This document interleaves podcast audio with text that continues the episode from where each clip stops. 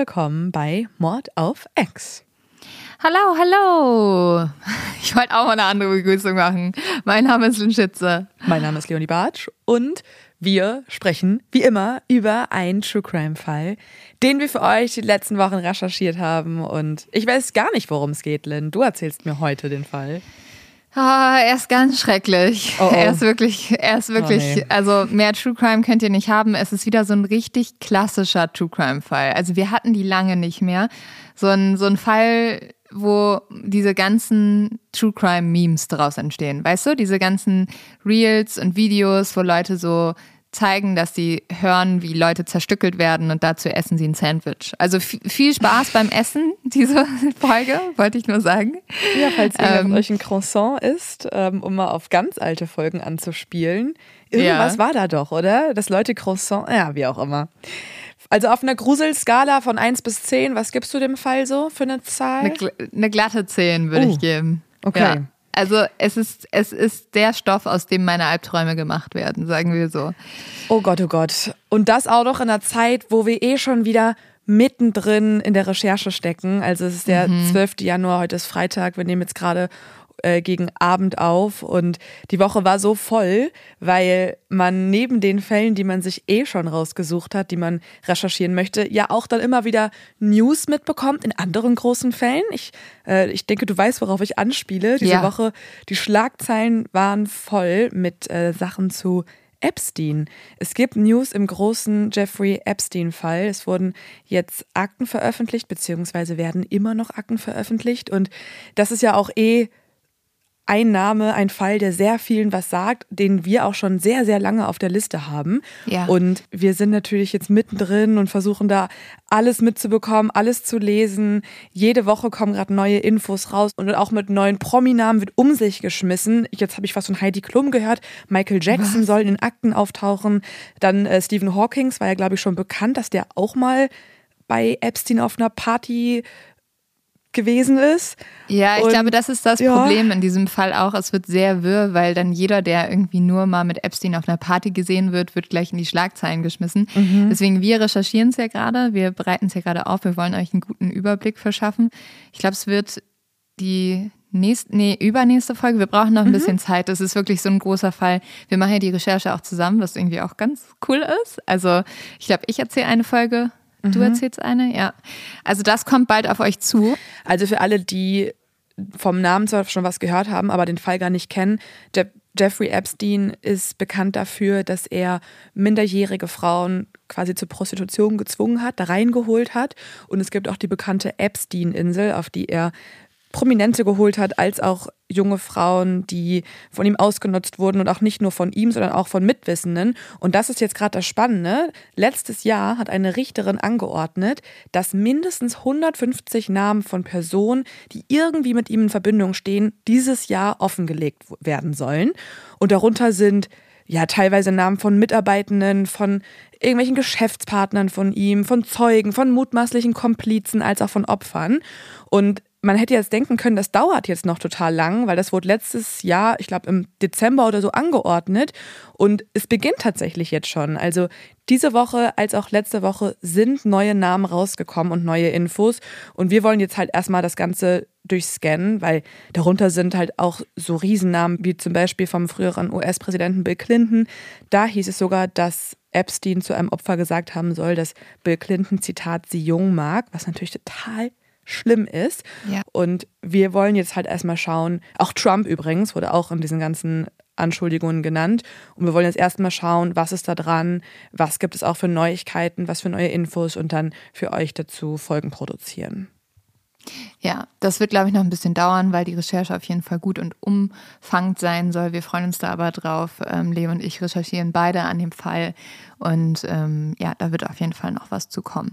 Jetzt aber, bevor wir euch einen anderen sehr grauenhaften Mord erzählen, erstmal noch mal ein zu dumm zum Verbrechen.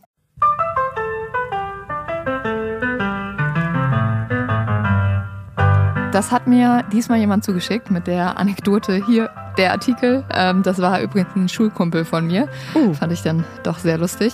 Und zwar geht es um vier junge Männer, ähm, die waren noch Jugendliche und die haben Pizza bestellt, haben dann aber beim Bestellen gemerkt, oh, 27 Euro, das ist schon ganz schön teuer, das Geld haben wir eigentlich nicht. Und so hatten sie die geniale Idee, wie wäre es, wenn wir einfach sozusagen den Pizzaboten dazu zwingen, uns die Pizza zu geben, weil wir so tun, als hätten wir eine Pistole. Dann haben sie eine Schreckschusspistole genommen oh und haben wirklich den Pizzaboten überfallen und haben ihn halt gezwungen, ihnen einfach so die Pizza zu geben. Das Ding ist aber, sie haben ja selber beim Pizzaladen angerufen und die Pizza bestellt. Und so kam die Polizei dann sehr, sehr schnell auf diese Gruppe an Jungen, ist da hingefahren und die haben das auch sofort gestanden. Wurde da ja, vielleicht der vielleicht eine oder andere so Joint vorher geraucht? Weil das wirkt wie der dümmste ja. Plan auf der Welt. Ja, schon, schon auf jeden Fall. Und irgendwie war jemand so, boah, ich hab voll Bock jetzt auf Pizza, ich hab voll Hunger. Und alle so, okay, das bestellen mit doppelt Käse. Und sobald der Pizzabote unterwegs war, dann so, fuck, wir haben gar kein Geld, davon haben wir das. Lass mal, lass mal ausrauben. Ja, Leo, es war nicht nur Marihuana, es wurde auch Ecstasy in der Wohnung gefunden, LSD und Rauschgift auch und noch. Utensilien. Ja, also es war doppelt dumm, weil ähm, dann wurden sie auch noch dafür sozusagen hochgenommen. Und mit solchen ja. Leuten haben unsere Exis was zu tun. Ich bin oh, bestürzt. Schon wie eine Mutter. Vielleicht sind die Leute Umgang. unsere Exis. Wer weiß, Leo. Vielleicht hat das auch jemand geschickt und war so, hoho, das war jemand, den ich kannte und er war es selber. Who knows? Aber Leute, äh, wir freuen uns natürlich immer über alle zu dumm zum Verbrechen, die ihr uns zuschickt. Und jetzt wird es Zeit, Leo, dass ich dir meine Folge erzähle. Ich bin sehr bereit dafür.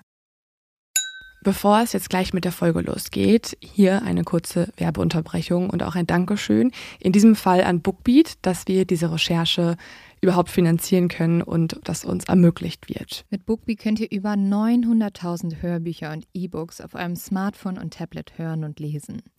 Ihr findet dort Thriller, ihr findet Romance-Sachen.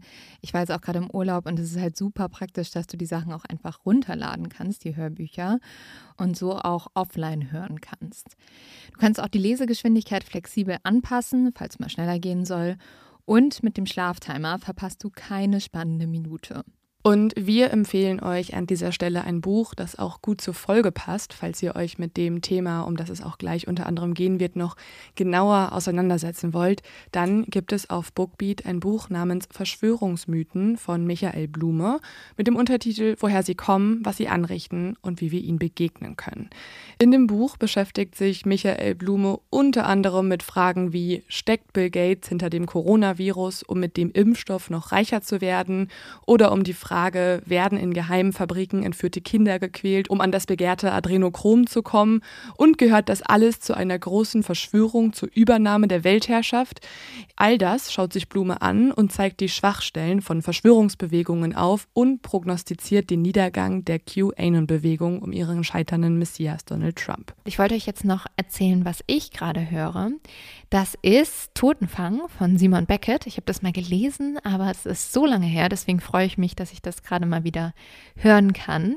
Und zwar geht es darum, dass ein Toter in einem abgelegenen Mündungsgebiet in Essex angespült wird.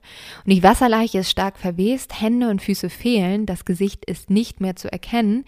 Aber die Polizei ist sich sicher, sie wissen, wer es ist. Es gibt nämlich einen jungen Mann aus dem Ort, der seit Wochen verschwunden ist. Und alles deutet eigentlich auf einen Selbstmord hin. Aber jetzt gibt es jemanden, der zweifelt. Das ist der forensische Anthropologe Dr. David Hunter. Nämlich am nächsten Tag wird ein Fuß geborgen und Dr. David Hunter ist sich sicher, dieser Fuß gehört zu einer anderen Leiche. Und kurz darauf treibt ein weiterer Toter im Wasser. Also ihr merkt, hier ist viel los und äh, Simon Beckett schreibt auch einfach sehr, sehr toll. Also kann ich gut empfehlen. Wir haben auch noch was für euch. Ihr könnt Bookbeat jetzt 60 Tage lang kostenlos testen und erhaltet Zugang zu über 900.000 Büchern. Dafür gebt entweder den Code Mord of X bei der Anmeldung ein oder meldet euch direkt auf bookbeat.de-mord of X an. Also bookbeat.de-mord auf X. Einfach dort anmelden. Alle Infos dazu findet ihr wie immer auch in den Show Notes. Es ist kurz nach 1 Uhr am 20. Mai 1999, als die Detectives das Welcome to Snowtown Ortsschild passieren. 160 Kilometer nördlich von Adelaide, einer Stadt in Australien, die von den Einheimischen nur die Stadt der Leichen genannt wird. Es gab so viele merkwürdige und erschreckende Mordfälle hier, deswegen hat die Stadt diesen Spitznamen bekommen. Oh, das wusste ich gar nicht und das ist einfach auch schon kein gutes Zeichen. Und wohin ziehst mm -mm. du so? Ich ziehe in die Stadt der Leichen, nach Adelaide. Wir gehen jetzt aber zu einem Kaff, das nicht weit von Adelaide entfernt liegt und das heißt Snowtown. Snowtown liegt mitten im Nirgendwo und ist nur umgeben von Farmland, Schafbauern und Weizenfeldern. Das wiederum klingt ganz schön. Mm, ich würde es mir eher so vorstellen wie so eine richtig verlassene Geisterstadt. Liegt da denn auch Schnee? Nee, also diese Stadt wurde jetzt nicht nach dem Wetter benannt. Okay, also da ist es eher trocken und warm. Genau. Und Snowtown ist halt wie ausgestorben. Und das ist es auch, als die Polizisten ihren Wagen vor der alten Bank parken und aus ihrem Auto steigen. Die Bank ist ein einfaches Gebäude aus roten Backsteinen mit zwei Türen aus Stahlen.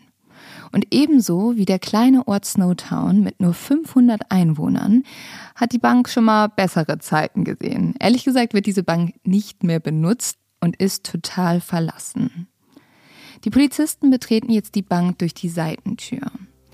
Der Tresen im Kundenbereich ist voller Kartons, in denen sich Computerteile und andere Elektronik befinden, während der Boden mit Monitoren übersät ist. Sie bemerken einen an der Steckdose angebrachten Lufterfrischer. In den Schubladen hinter den Bankschalter finden die beiden Polizisten jede Menge unbenutzte Müllbeutel. Doch sonst ist in der Bank nichts, zumindest nichts, das darauf hindeutet, dass ein Verbrechen geschehen ist. Sie fragen sich jetzt natürlich, wie passt das zu ihren bisherigen Ermittlungen und gibt es hier etwa doch keine weitere Spur? Warum sind die da überhaupt? Wurden die da hingeschickt? Ja, also ihre Ermittlungen, zu denen wir erst später kommen, haben sie zu dieser Bank geführt. Das klingt ja alles total verlassen und mysteriös. Eine Sache fällt mir jedoch auf, die ich noch merkwürdiger finde als den Rest, und zwar, dass ein Lufterfrischer an der Steckdose angebracht ist. Warum ist da ein Lufterfrischer, wenn da eigentlich keiner mehr wohnt und das total verlassen ist? Von damals vielleicht ja, noch. Leo. Aber ich find's komisch. Ich sag's mal so. Nee, Nee, der ist neu angebracht worden und der hat auch einen Grund, warum er dort steht. Hm. Jetzt bemerken aber die Polizisten eine große, schwere Tresortür. Sie ist zu, verriegelt. Die Polizisten bahnen sich ihren Weg durch das Chaos zur Tresortür. Die Männer haben eine böse Vorahnung. Was ist, wenn hinter der Tür kein Geld, kein Gold, kein verborgener Schatz wartet? Mit einem Dietrich manipuliert einer der Männer die Tür, bis der Schließmechanismus sich hörbar in die richtige Position begibt. Die Männer ziehen sich Handschuhe über, greifen nach der Klinke und öffnen die schwere Tür. Zuerst ist da der Gestank. Sofort dringt er aus dem Inneren des Tresors. Was ist das? fragen sich die Männer. Sehen können sie erstmal nichts denn zwei schwarze, von der Decke hängende Plastikplanen versperren ihnen den Blick ins Innere. Die Polizisten reißen das Klebeband runter. Die Plastikplanen fallen zu Boden. Der Gestank wird schlimmer.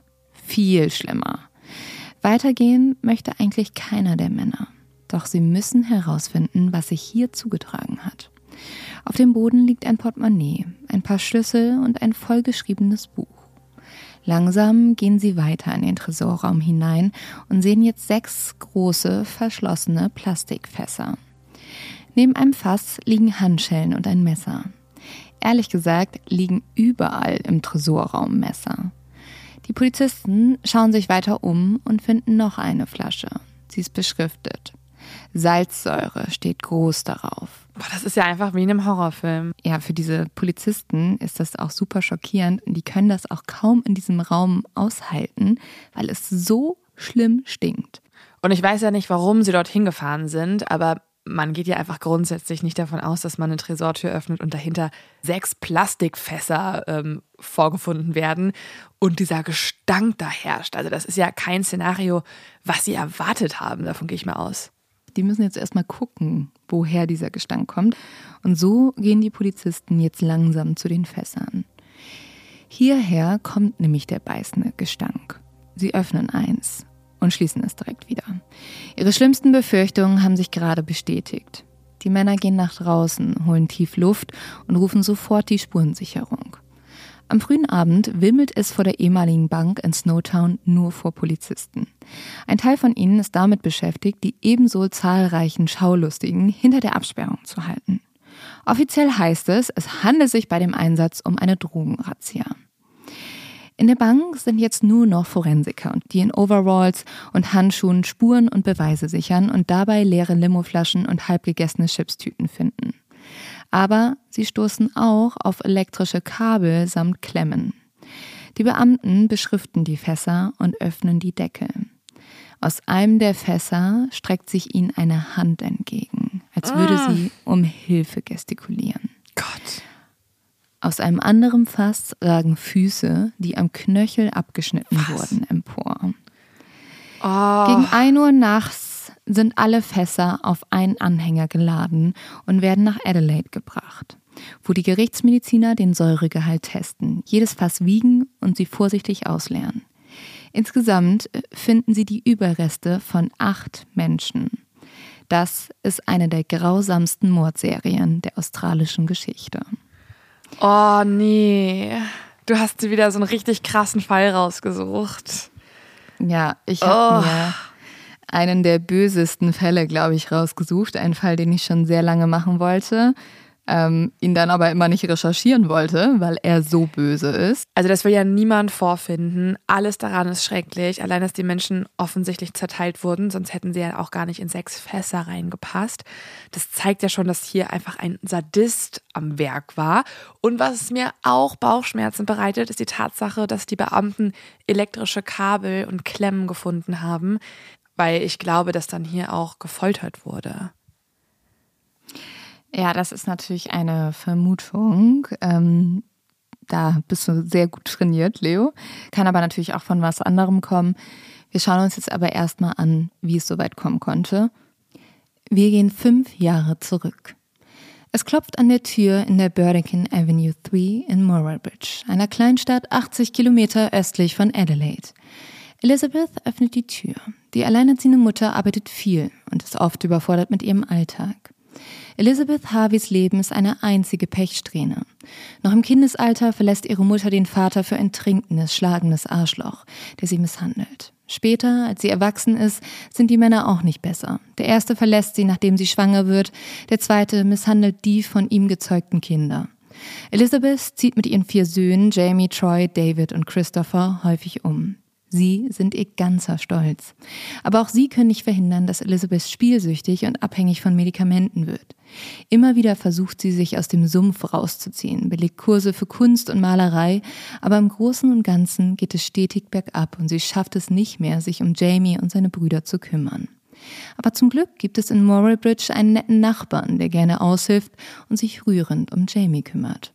Von einem anderen Nachbarn namens Barry Lane bekommt Elizabeth dann aber den Hinweis, dass der Mann, der ihre Kinder babysittet, gewisse pädophile Vorlieben habe. Elizabeth ruft sofort die Polizei. Im Verhör gibt der Nachbar zu, sich an Jamie rangemacht zu haben, ihn zum Pornoschauen gezwungen zu haben.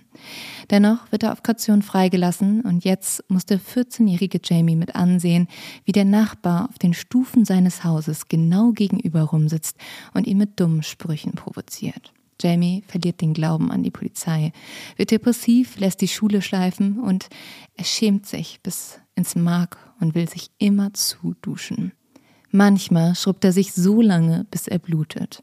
Als Drogen und Alkohol ins Spiel kommen, kapiert Elizabeth, dass ihre Kindheit sich gerade vor ihren eigenen Augen wiederholt. Sie versteht, dass ihre geistige Abwesenheit es war, die Tür und Tor für den Missbrauch ihrer Kinder geöffnet hat. Elizabeth schwört sich, dass es ab jetzt sich ändern soll, dass alles anders werden würde.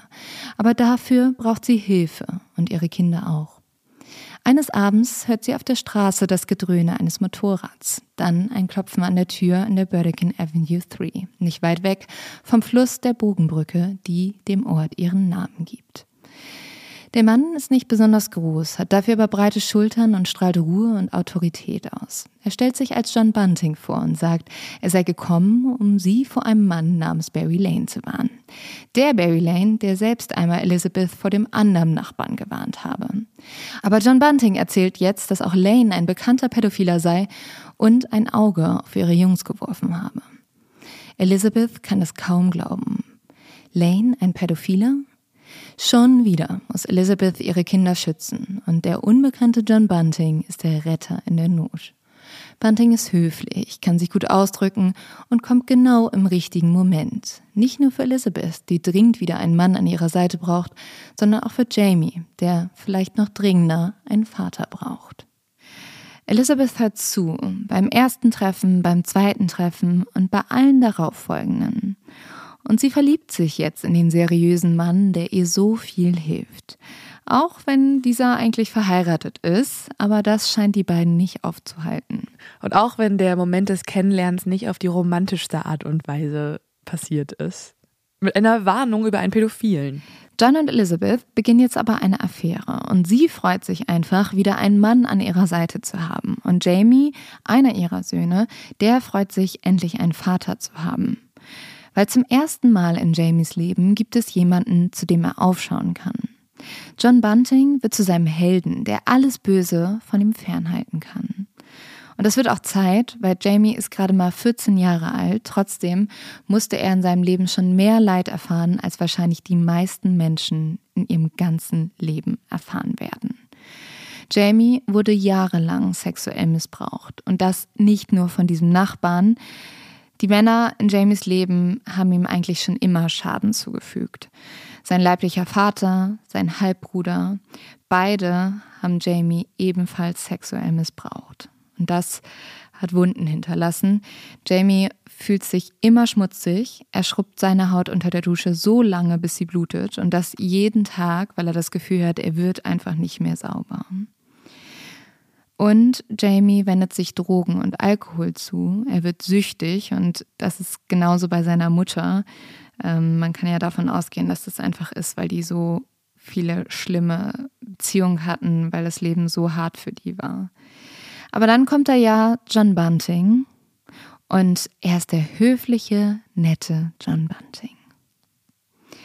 Für Jamie verändert sich damit seine ganze Welt. Er und John Bunting verbringen jetzt immer mehr Zeit miteinander.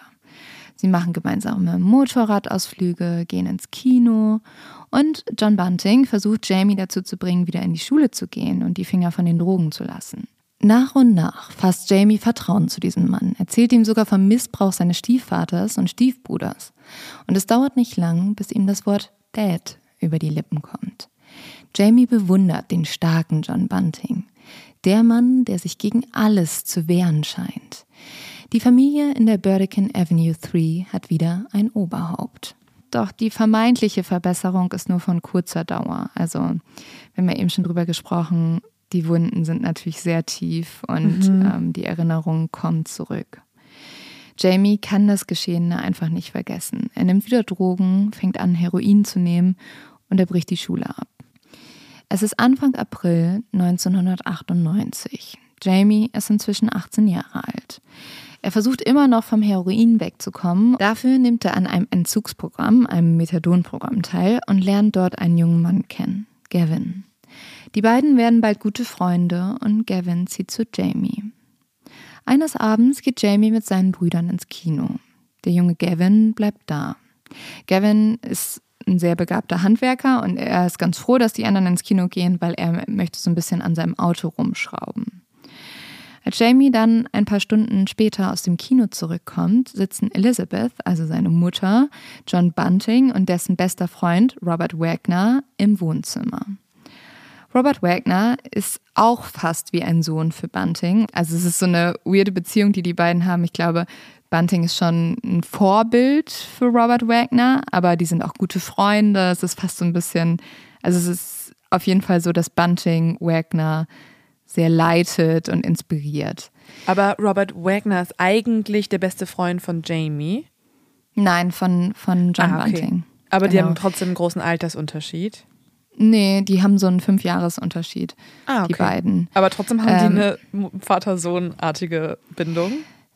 Ja, also Bunting ist auf jeden Fall so ein, der Anführer von den beiden. Oder John Wagner ja, richtet sich so ein bisschen mehr nach Bunting. Mhm. Das liegt bestimmt auch daran, dass auch Robert Wagner etwas sehr Schlimmes passiert ist als Kind. Er wurde nämlich als Siebenjähriger von einem Familienfreund sexuell missbraucht. Und das hat natürlich bei ihm auch Spuren hinterlassen. Er hatte Verhaltensstörungen, Auffälligkeiten und mit 13 Jahren ging Wagner schon längst nicht mehr zur Schule. Und dann lernte er einen Mann kennen, der ihn so ein bisschen unter seine Obhut genommen hat. Und das war ausgerechnet ein Pädophiler. Und das ist ausgerechnet der Mann, vor dem Bunting Elizabeth gewarnt hat. Also Lane. der, ja genau, Lane. Also der Mann, der ähm, damals Robert Wagner unter seine Fittiche genommen hat, als er erst 13 Jahre alt war, der war Barry Lane. Also jetzt weißt du auch, woher oh. das ähm, jetzt Bunting weiß, weil es ist halt sein bester Freund. Also Und wir reden ja. Ah, okay, okay, jetzt verstehe ich. Es ist, es ist ganz schrecklich, wie die alle connected sind. Also sie sind mhm. alle irgendwie miteinander verbunden, aber durch diesen Pädophilen Barry Lane, was natürlich eine ganz schlimme Verbindung ist, die sie alle ja. miteinander teilen. Ja, und vor allem ist jetzt natürlich Bunting ist so das Bindungsstück und derjenige, der alle zusammenführt, weil Bunting hat dann auch ja weil Bunting hat ja Barry Lane kennengelernt und so hat Bunting dann nämlich auch seinen besten Freund Wagner kennengelernt. Wir reden ja jetzt hier die ganze Zeit schon sehr viel über Pädophilie und deswegen möchte ich das ganz kurz einmal definieren. Pädophilie bedeutet eine Störung der Sexualpräferenz, die sich in einer Fixierung auf Kinder ausdrückt. Und in den Sozialwissenschaften ist es aber so, dass dieser medizinische Begriff Pädophilie sehr umstritten ist, weil Philie heißt auf Griechisch Liebe und ähm, das ist ja nicht wirklich angemessen. Als angemessener gilt deswegen der Begriff Pädosexualität, ähm, weil das von einem sexuellen Begehren spricht und ähm, dieses sexuelle Begehren in den Vordergrund rückt. Von Pädokriminalität spricht man, wenn die pädosexuellen Wünsche umgesetzt werden, denn jede sexuelle Handlung von Erwachsenen und Jugendlichen an oder mit Kindern ist als Missbrauch strafbar. Der damals 13-jährige Wagner brennt mit dem deutlich älteren Barry Lane durch. Als Wagner volljährig ist, ziehen sie in die Nachbarschaft von John Bunting. Er ist einer der einzigen, der das gleichgeschlechtliche Paar nicht verurteilt. Vielleicht aber auch, weil alle drei eine ähnliche Weltanschauung haben. Sie vergöttern Adolf Hitler. John Bunting und Wagner treten sogar kurz einer Neonazi-Bewegung bei, die sich National Action nennt. Da wird Rassentrennung gepredigt und die Mitglieder dazu aufgefordert, sich mit Waffengewalt gegen die moderne Gesellschaft zu wehren. Ein bisschen wie der Kuckucksklan. Aber Wagner und Bunting sind zu radikal für die Nazis und werden rausgeschmissen. Bunting und Wagner sind wie Seelenverwandte. Und der damals 25-jährige John Bunting vermutet bald, dass Wagner von Barry Lane manipuliert wird. Ja, und dass der 13-jährige Wagner da wahrscheinlich auch nicht irgendwie freiwillig mit dem mitgegangen ist, weil du mhm. hast ja gesagt, die sind durchgebrannt. Ich kann mir vorstellen, dass der den einfach ja, missbraucht hat und manipuliert hat und Wagner gar nicht wusste, was mit ihm geschieht. Ja, und da sehen wir schon wieder, John Bunting ist auch hier wieder der Retter in der mhm. Not. Er hat Wagner da rausgeholt, ähm, hat etwas gegen diesen Mann getan.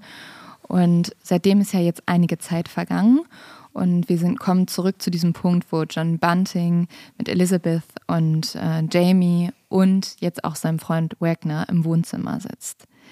Nach dem Kino ist ja Jamie jetzt nach Hause gekommen und ähm, sitzt dort mit den drei und die unterhalten sich erstmal. Und irgendwann sagt dann aber sein neuer Ziehvater, John Bunting, komm mal mit, ich will dir etwas in der Garage zeigen. Wagner schließt sich den beiden an und zu dritt gehen sie jetzt hinters Haus.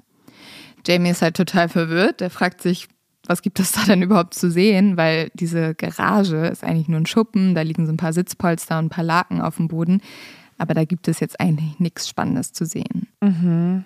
Als sie jetzt aber da sind, bückt sich John Bunting und er nimmt ein Laken und hebt es hoch. Jamie versteinert sofort. Dort liegt Gavin, sein Freund. Was? Seine Knie sind seltsam angewinkelt. Die Leichenstarre hat bereits begonnen. An seinem Hals sind deutlich zu erkennen dass dort Würgemale sind. Was? Jamie weiß überhaupt nicht, was er machen soll. Der ist wahrscheinlich genauso schockiert wie du. Wahrscheinlich auch ein bisschen ja, mehr. Hä?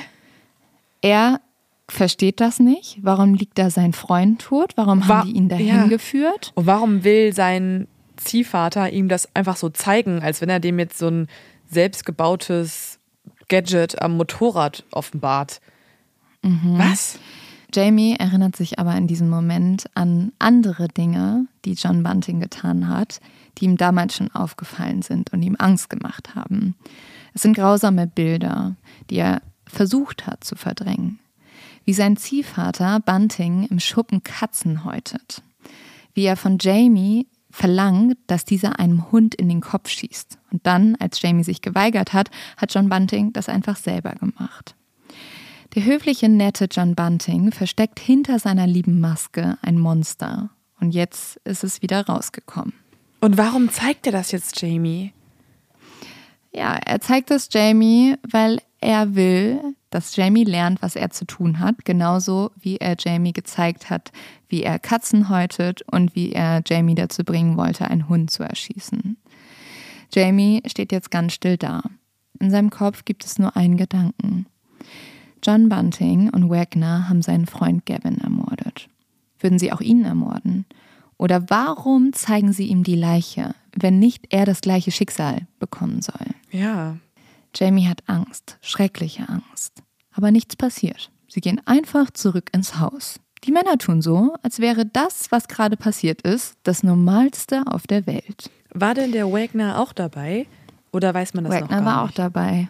Wagner war auch dabei. Und also er saß im, er saß im Raum oder ist er auch mit in die Garage gekommen? Der war auch mit in der Garage. So, und die ah einzige, ah ja. die zurückgeblieben ist, ist Elizabeth, also Jamies Mutter. Ein paar Tage später kommt Bunting mit einem großen schwarzen Plastikfass nach Hause und ruft Jamie zu Hilfe. Die beiden tragen jetzt das Fass vom Auto in die Garage, wo Bunting Gavins Leiche mit dem Kopf voraus in das auf dem Boden liegende Fass schiebt. Ohne dass Jamie überhaupt danach gefragt hat, erzählt Bunting ihm jetzt, wie er Gavin umgebracht hat. Gavin war anscheinend im Auto eingeschlafen und als Gavin wieder aufwachte, drehte ihm Wagner gerade mit einem Seil die Luft ab. Gavin wehrte sich zuerst noch mit einem Schraubenzieher, aber Bunting und Wagner waren stärker. Und so haben sie den Jungen umgebracht. Und warum? Sagen sie nicht. Er findet das lustig. Also ähm, John Bunting macht da jetzt auch Witze drüber und ist eher so, guck mal, wie wir das geschafft haben. Und Bunting richtet jetzt das Fass auf und er stellt es neben ein anderes Fass, das dort bereits steht, das zu ist. Und er öffnet das, guckt rein, geht wieder weg und schaut jetzt Jamie mit so einem ganz zufriedenen Lächeln an und sagt dann, sie verrotten sehr gut. Was? Jamie hat jetzt tierische Angst. Er riecht nur diesen schlimmen Gestank, weil sobald dieser Deckel aufging, hat alles gestunken. Und er fragt sich jetzt, was heißt sie? Sind da etwa noch mehr Leichen, von denen er gar nichts wusste? Jamie ist ja gerade mal 18 Jahre alt und der ist jetzt viel zu schwach, viel zu verängstigt, um irgendetwas zu sagen oder sich zur Wehr zu setzen. Er befolgt jetzt einfach John Buntings Anweisungen. Und davon gibt es viele. Jamie soll Gavins Kreditkarte nehmen und das ganze Geld abheben. Gavins Freunden wiederum erzählt er, dass dieser in den Bundesstaat Victoria gezogen wäre. Keiner stellt deswegen eine Vermisstenanzeige. Die Behörden kümmern sich eh nicht um einen verschwundenen Junkie. Ja, das kann ich mir vorstellen, dass ähm, dass das ausgenutzt mhm. wird von John Bunting, dass man nach einem Gavin nicht so viel Ausschau hält, wenn da keine Familie dahinter steht, die die Polizei unter Druck setzen könnte. Aber was ich noch nicht so ganz verstehe, John Bunting, der als allererstes als netter Stiefvater aufgetreten ist und vor einem Pädophilen gewarnt hat, was ich übrigens eh schon total auffällig fand. Also da waren direkt meine Alarmglocken angegangen, weil ja. wenn man schon sowas weiß, dann ist man ja irgendwie auch in diesen Kreisen unterwegs und warum meldet man so jemanden nicht einfach der Polizei? Das ist alles ganz komisch gewesen. Und jetzt ist natürlich noch auffälliger, dass dieser ach so nette Stiefvater selber zum Mörder geworden ist, jemanden einfach kaltblütig ermordet und dann in ein Fass packt. Und das lässt bei mir natürlich jetzt auch die Vermutung entstehen, dass er auch derjenige ist, der hinter den Fässern im Tresorraum steckt. Ja, Leo, da bist du auf jeden Fall auf der richtigen Spur. John Bunting ist so ganz und gar nicht der nette Mann und Ersatzvater, für den Jamie ihn gehalten hat. Unter seinem höflichen Auftreten verbirgt sich ein grausames Monster, der schlimmste Serienmörder Australiens. Und das, obwohl John Bunting jetzt anders als du aus seiner Crime-Erfahrung vielleicht denken magst, in einer nicht gewaltvollen Familie groß geworden ist. Also er ist zwar in Brisbane groß geworden und Brisbane war zu der Zeit sehr gewalttätig, also die Stadt an sich, aber Buntings Eltern, die haben ihren Sohn total geliebt und die haben ihm alles versucht zu ermöglichen. Die hatten nicht viel Geld, aber die haben ihn bei seinen Hobbys unterstützt. Die haben ihm sogar eine eigene Dunkelkammer gebaut, weil sie wollten, dass er seine Fotografien entwickeln lassen kann. Oh. Ähm, ja. Also da, nee. Ich finde, ich finde, das ist ja eh super gruselig, wenn ein Kind irgendwie so sadistische Vorlieben entwickelt oder sich auch später zum Serienmörder entwickelt, ohne dass da irgendwie eine Begründung vorliegt. Also, wenn die Eltern liebevoll mit ihm umgegangen sind, fragt man sich, hat es einfach schon immer in diesem Kind geschlummert und ist jetzt irgendwann rausgekommen? Und wenn dann ein Kind eine Dunkelkammer haben möchte, da äh, kriege ich ein ungutes Gefühl, weil ich glaube jetzt nicht, dass der da einfach nur irgendwelche Fotos äh, und, äh, sich anschaut und entwickeln lässt, sondern vielleicht auch ein paar ganz andere Sachen seziert. Ja, also John Bunting ist tatsächlich als Kind schon unglaublich grausam. Es wird später noch Gründe geben, warum er sich durchaus radikalisiert hat. Aber schon als Kind quält er Insekten und legt diese in die Chemikalien, mit denen er eigentlich seine Bilder entwickeln soll. Und dann schaut er einfach zu, wie sie sterben und er mag es, wie sich die Tiere langsam auflösen. John Bunting liebt auch Waffen und sobald er volljährig ist, legt er sich ein ganzes Arsenal zu. Außerdem hat er bald eine andere ähm, ja, Vorliebe, ein anderes Interessenfeld, das ich auch sehr problematisch finde. Nämlich schon in seiner Jugend interessiert er sich vor allem für Kriegsgeschichte, insbesondere für den Zweiten Weltkrieg und er verschlingt Bücher zu den Nazis und zu Adolf Hitler. Er fängt dann an, sich zu radikalisieren und adaptiert die Sichtweisen und die Ideologie und wird zum Neonazi. Er kriegt eine Ausgabe von Mein Kampf in die Hände und er tritt einer Neonazi-Gruppe bei, aus der er, und Leo, halt dich fest, er wird aus dieser Gruppe rausgeschmissen, weil er zu radikal für die Neonazis ist. Nee. Oh also, Gott. das ist halt so, wenn du, also wenn du zu radikal für Neonazis bist, dann ist wirklich alles vorbei. Ich glaube, das sagt alles. Ja. Also dann, ja. dann, dass es den Moment gab, dass ein Neonazi eine kluge Entscheidung getroffen hat, ist auch eigentlich eine komplette Premiere. Und hier ist es ja anscheinend so gewesen. Sie haben sich gegen diesen Mörder entschieden in der Gruppe. Aber also wenn so eine Neonazi-Gruppe schon so sagt, mit dem wollen wir nichts zu tun haben, dann, also das ist der Moment, wo der eigentlich auf die größte Most Dangerous Liste ever gesetzt werden sollte. Weil, mh, hm, schwierig. Er malt dann auch ein Hakenkreuz auf das Auto seiner Mutter, damit er damit rumfahren kann. Die ist natürlich aber total schockiert und übermalt es wieder. Und immer weiter verschwindet John Bunting jetzt im Wahn des Hasses. Und auf eine Gruppe ist dieser Hass besonders gerichtet. Er hasst Homosexuelle. Für ihn ist jeder schwuler Mann ein Pädophiler. Diese verquere Ansicht von John Bunting wird zum Auslöser für die schrecklichen Taten, die er in den nächsten Jahren begehen wird. Aber bevor wir darauf mehr eingehen, möchte ich hier ganz kurz unterbrechen und einmal, ich weiß, man sollte das eigentlich nicht sagen müssen, aber ich möchte noch einmal ganz klar und deutlich unterstreichen, Homosexualität und Pädophilie haben nichts und wirklich rein gar nichts miteinander zu tun. Dass das überhaupt in einen gemeinsamen Topf geschmissen wird, ist traurig genug. Und es gehört aber zu dieser Geschichte des Falles ähm, leider, weil halt John Bunting das immer wieder tut. Ähm, trotzdem behaltet es bitte für euch im Hinterkopf, dass das jetzt die Ansicht eines extrem verstörten Menschen ist und keinerlei Grundlage hat. Ja, also ich glaube, das ist nochmal ganz gut, dass du es betonst. Das ist einfach jemand, der im Wahn sich Dinge zusammen halluziniert und das in den gleichen Topf schmeißt miteinander und da immer extremer wird. Aber natürlich gibt es dafür keine Grundlage, genauso wie es auch keine Grundlage geben sollte, dass er sich überhaupt den Neonazis angeschlossen hat oder äh, irgendwie darauf steht, Mensch, Tiere zu quälen in seiner Dunkelkammer. Ja, also bei Bunting hat es gewissermaßen einen Hintergrund, dass er jetzt Pädophile jagen will und dass er so homophob wirbt, weil tatsächlich hat auch Bunting eine sehr schreckliche Erfahrung in seiner Kindheit machen müssen. Als John acht Jahre alt war, ist er zu einem Klassenkameraden zum Spielen gegangen und dort werden die beiden Jungen vom älteren Bruder sexuell missbraucht. Der Übergriff erstreckt sich über Stunden und endet erst, als der Vater des Freundes nach Hause kommt. Manche Quellen berichten sogar, dass John Bunting an ein Bett gefesselt wurde und dabei auch geschlagen wurde. John Bunting hat das damals niemandem erzählt. Also dieser Täter ist auch gestorben in einem Unfall und ähm, trotzdem ist es natürlich so, dass er dieses traumatische Erlebnis bei sich behalten hat und dass dadurch auch diese, dieser Hass irgendwie verstärkt wurde und das Ganze brodelt so in ihm. Er redet da mit niemandem drüber und es ist eigentlich, wartet man nur auf diesen Moment, wo das überschwappt. Bunting will eigentlich Chemie studieren, doch dafür sind seine Noten nicht gut genug. Nach der Highschool schlägt er sich zunächst mit verschiedenen Jobs rum, dann verlässt er aber irgendwann Brisbane und zieht in das rund 2000 Kilometer entfernte Adelaide im Bundesstaat South Australia. Hier findet er jetzt einen Job, der wie für ihn gemacht scheint. Er fängt an, im Schlachthaus zu arbeiten. Und während seine Kollegen das eher belastend und schlimm finden, ist es so, dass John sich damit brüstet. Er findet das toll. Er erzählt allen Leuten, wie er die Tiere aufschlitzt und wie gut er mit Messern umgehen kann.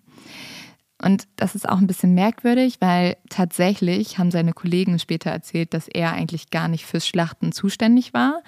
Aber egal, ob er es gemacht hat oder nicht, er findet es auf jeden Fall toll, davon zu erzählen und damit anzugeben. Bunting hat einen klaren Vorteil in diesem Schlachthaus. Er hat nämlich keinen Geruchssinn.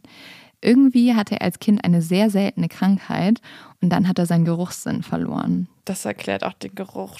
Ja, er riecht es gar nicht. Er riecht gar nichts. John Bunting hat tatsächlich nur wenige Freunde. Könnte daran liegen, dass er besonders gerne darüber redet, wie er Tiere aufschlitzt. Aber er hat Glück in der Liebe. Er verliebt sich in eine junge Frau und die beiden heiraten und ziehen dann in einen Vorort von Adelaide. Dort treffen sie bei einem Spaziergang im Jahr 1991 ein Paar, das ganz in der Nähe wohnt.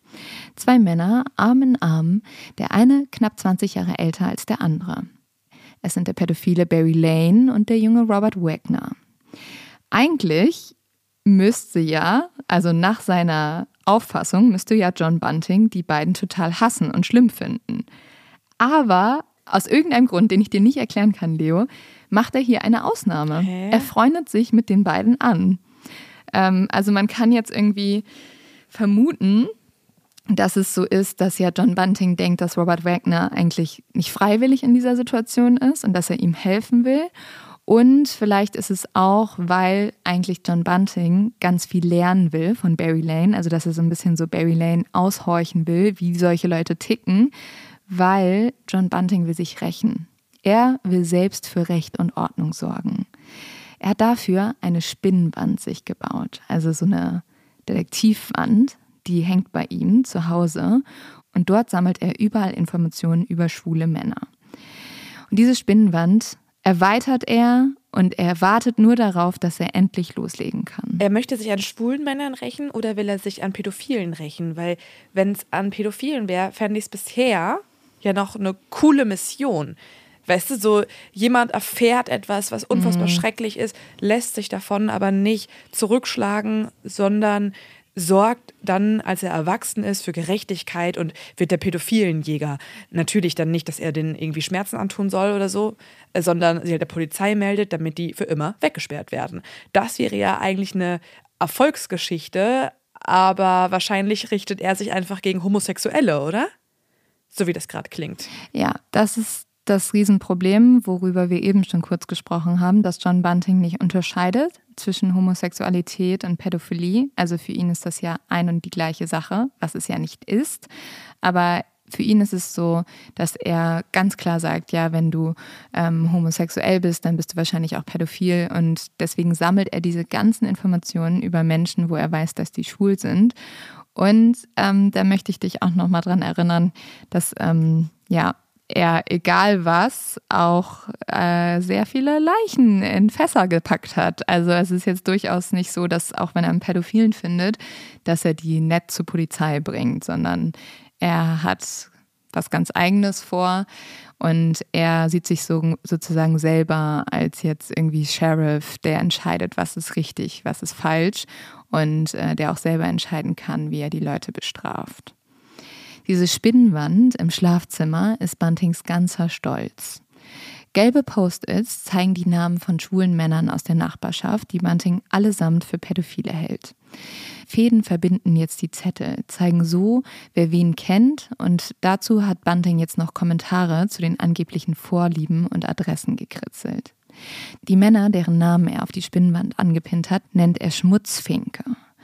Und wenn er sich sicher ist, dass einer dieser Schmutzfinken ein Kind nahe kommt, geht er in den Angriff über. Er macht anonyme Anrufe, Vandalismus, Sachbeschädigung. John Bunting fühlt sich wie ein Geheimagent im Hollywood-Film. Er glaubt, dass er allein die Gefahr sieht. Jeder schwuler Mann wird für ihn zum Pädophilen. Er steigert sich immer mehr hinein, hängt einen Zettel neben den nächsten, schreibt seitenlange Analysen über die, wie er sie nennt, Schmutzfinken.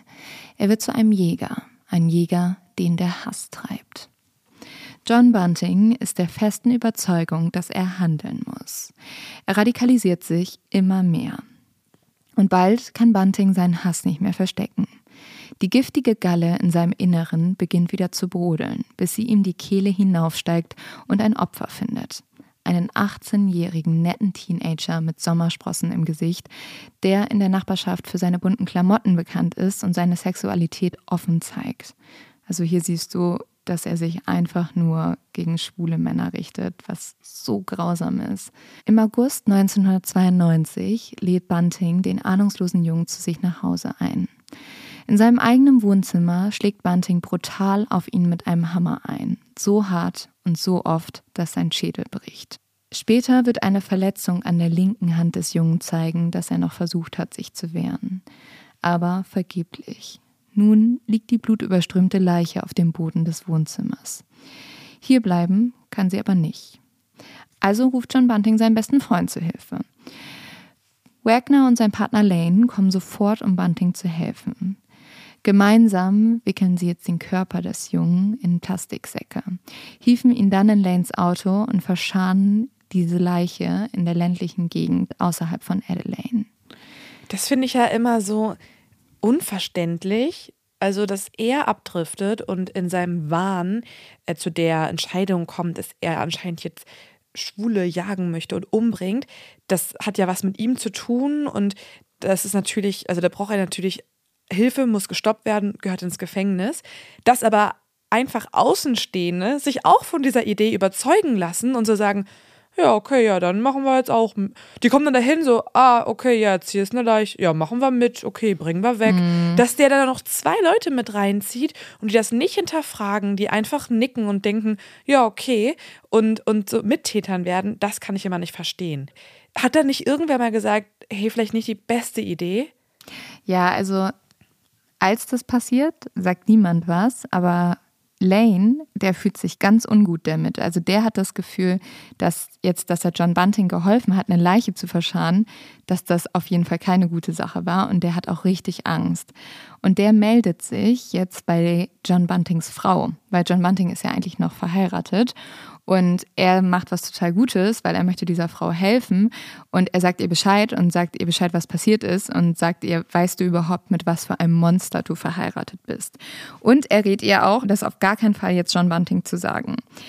Aber die Frau erzählt das direkt John Bunting am Abend und stellt ihn zur Rede. Und dann erzählt ihr auch John Bunting, das in vollkommener Ruhe und so, als wäre das überhaupt nichts Schlimmes, was passiert wäre. Und es ist jetzt so, die Ehefrau, die redet jetzt auch jahrelang da nicht drüber, aber hat natürlich riesige Angst vor ihrem Mann und distanziert sich von dem Moment auch total das ist insgesamt irgendwie in diesem Fall so absurd, weil John Bunting, der geht da so ganz selbstverständlich mit um. Zum Beispiel guckt er einmal mit Jamie, also seinem Ziehsohn, Australia's Most Wanted und dort wird der Fall besprochen von diesem Jungen, der ermordet wurde. Und dann schaut er einfach Jamie an, John Bunting schaut Jamie an, total selbstgefällig und sagt einfach nur, das war meine Arbeit und lacht dann. Oh. Also er ist stolz drauf. Er hat keinerlei Reue, keine, ja, keinerlei Einsicht, drauf. sondern ja, brüstet sich damit ja noch vor seinem Stiefsohn. Ja, und das Schlimme ist, dieser 18-jährige junge Mann ist nur das erste Opfer einer Mordserie, wie es sie noch nie in Australien gegeben hat. Drei Jahre später wird John Bunting wieder zuschlagen. Mittlerweile hat es John Bunting auch geschafft, dass sich der junge Wagner immer mehr von seinem Partner Lane entfernt. Stattdessen hängt Wagner jetzt vor allem mit John Bunting ab. Und der wiederum plant Schreckliches. Er hat sich ein nächstes Opfer ausgeschaut. Ray ist ein Mitte 20-jähriger Mann aus dem Bekanntenkreis und auch ein Pädophiler. Was zur Hölle geht eigentlich in dieser Nachbarschaft ab? Also, wir haben jetzt schon von so vielen Pädophilen gehört, mhm. die alle da leben, alle nicht hinter Gitter kommen. Was ist da los? Ja, also tatsächlich ist das sehr, sehr auffällig, dass da so viele Pädophile leben. Das könnte daran liegen, dass Adelaide zu dieser Zeit viel von Gewalt und Armut beherrscht wird und so ein Ort natürlich auch irgendwie Straftäter anzieht, weil man dort weniger auffällt und mhm. ein bisschen untergeht. Und ähm, das muss ich eh nochmal für diesen Fall erwähnen. Hier kennen sich Opfer und Täter alle gegenseitig. Also es ist so ein ähm, Freundeskreis oder Bekanntenkreis, in dem das alles spielt. Die haben teilweise auch Affären untereinander. Ich werde euch jetzt auch nicht jede Affäre im kleinsten Detail erzählen, weil dann wird es wirklich absolutes Chaos hier. Ich habe das so runtergebrochen, dass es ähm, hoffentlich für euch verständlich ist. Aber das müssen wir uns auch immer im Hinterkopf behalten. Die sind alle miteinander verbunden. Und da kommt es dann natürlich auch, dass gewisse Leute auch gewisse Leute anziehen. Ray ist jetzt also John Buntings nächstes Opfer.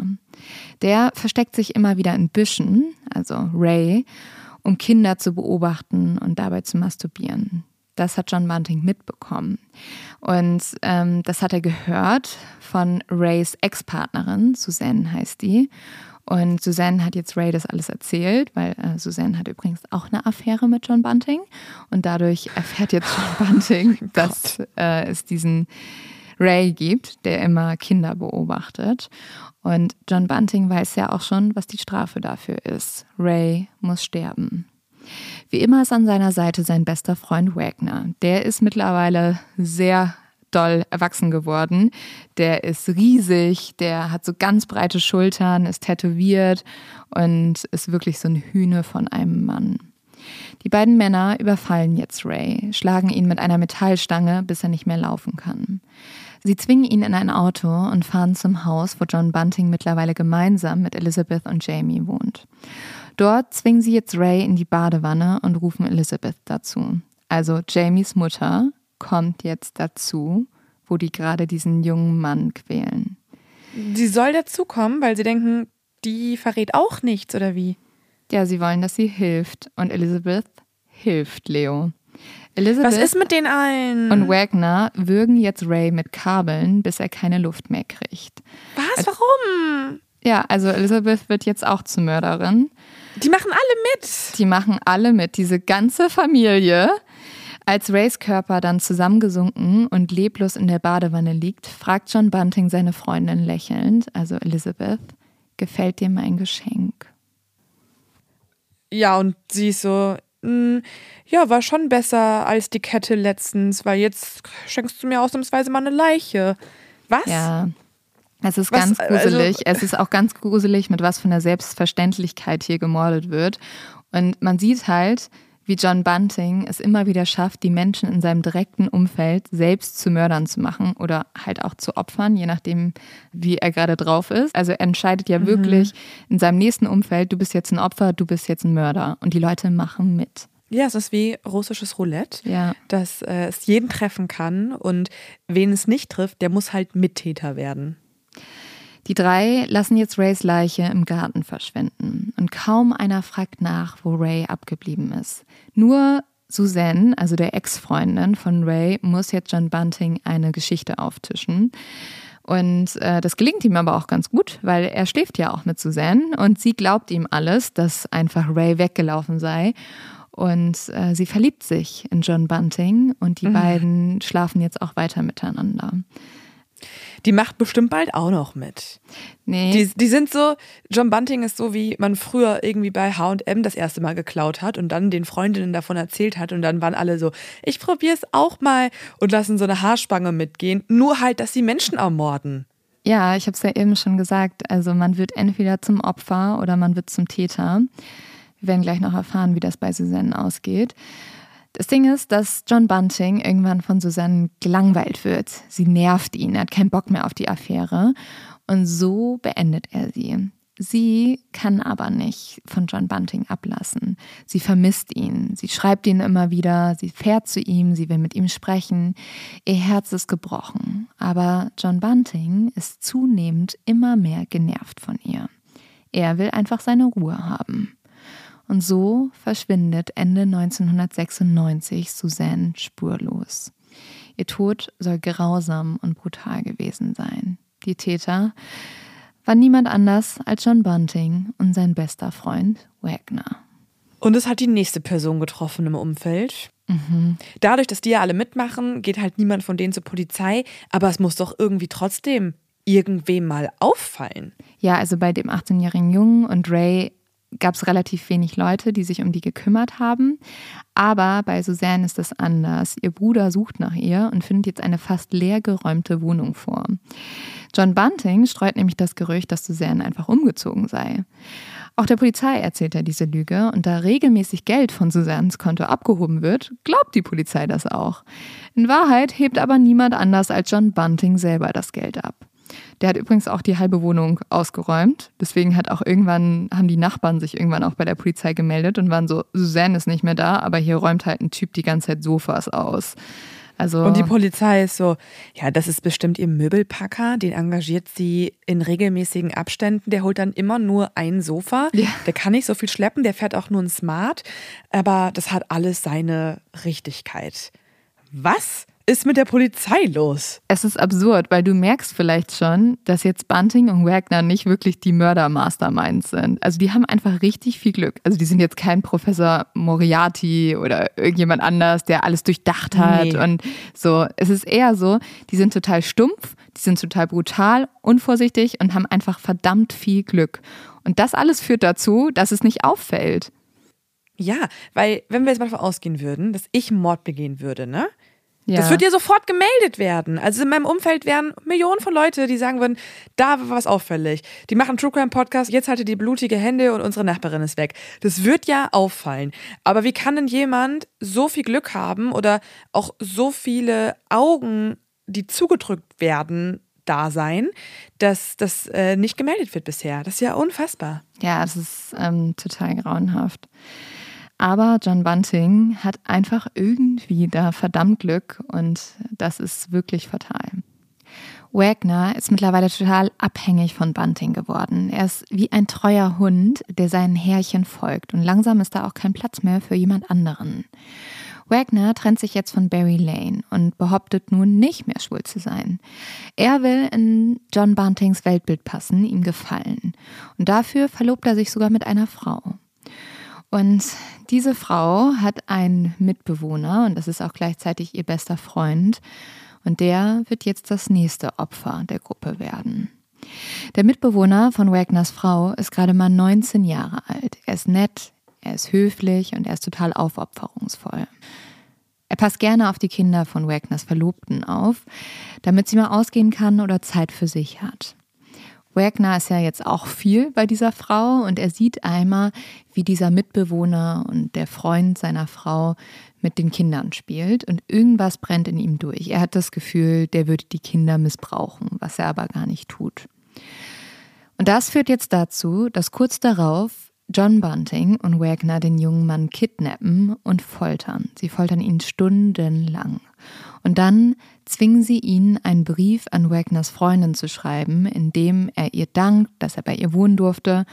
Und er muss auch noch, und das ist so schlimm, weil der hat schon schreckliche Qualen erleiden müssen und jetzt muss er seine Freunde anrufen und ihnen erzählen, dass er jetzt umzieht. Und man kann eigentlich nur hoffen, dass dieser Mann nicht mehr realisiert, dass das bedeutet, dass er gleich sterben wird.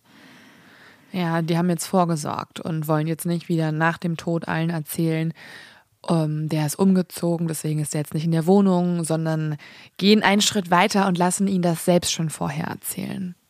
Ja, und für den jungen Mitbewohner ist das sein Todesurteil. John Bunting hat mittlerweile einen Spitznamen für Wagner, so nennt er ihn jetzt immer, und zwar ist der Papa Schlumpf. Weil oh. Wagners Opfer genauso blau sind wie Papa Schlumpf, wenn Wagner mit ihnen fertig ist. Oh nee. Und die beiden sind echt so schrecklich zusammen. Denen macht das richtig Spaß, ihre Opfer stundenlang zu quälen und dabei zuzusehen, wie sie immer schwächer werden. Also es könnte auch nichts weiter entfernt sein als Folter und Morden. Und das in Zusammenhang zu bringen mit den Schlümpfen, ja. ist ein sehr komischer Vergleich. Aber die finden das ja alles total lustig. Also die machen ja auch da Witze drüber und so. Das macht ihnen Spaß. Also man muss schon sagen, diese beiden Männer haben auch irgendwie kein Einfühlungsvermögen und haben so richtig sadistische Tendenzen. Ja, absolut. Wagner und John Bunting sind wirklich voller Hass. Sie wollen sich rächen an allen Männern, an allen Tätern. Und da fällt ihnen jetzt auch einer ein, der schon viel zu lange ungestraft davongekommen ist. Und zwar ist das Lane, der ehemalige Freund von Wagner.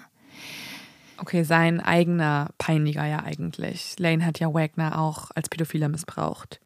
Aktuell ist jetzt bei Barry Lane wieder ein junger Mann eingezogen, der 18-jährige Thomas.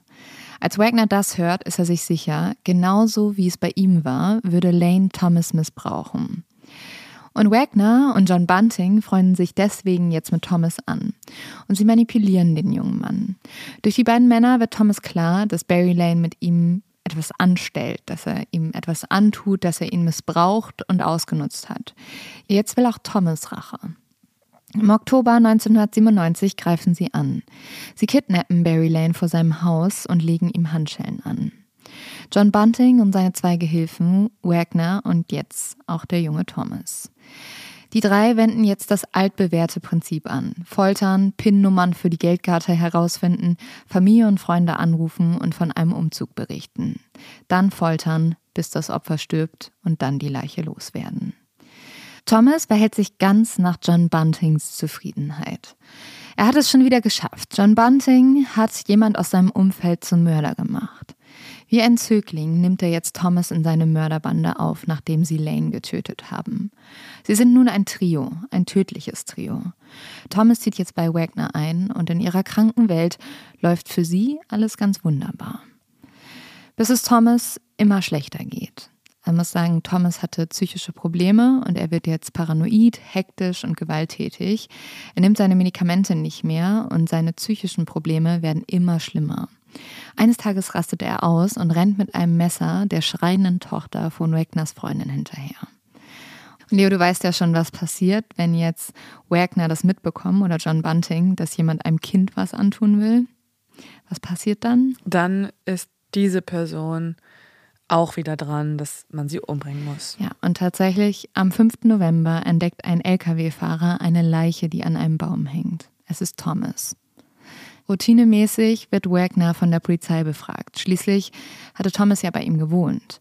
Er erzählt ihnen von Thomas psychischen Problemen und die Beamten verzeichnen den Tod tatsächlich als Selbstmord. Selbst nach sechs Morden vermutet keiner, dass Bunting und Wagner dahinter stecken.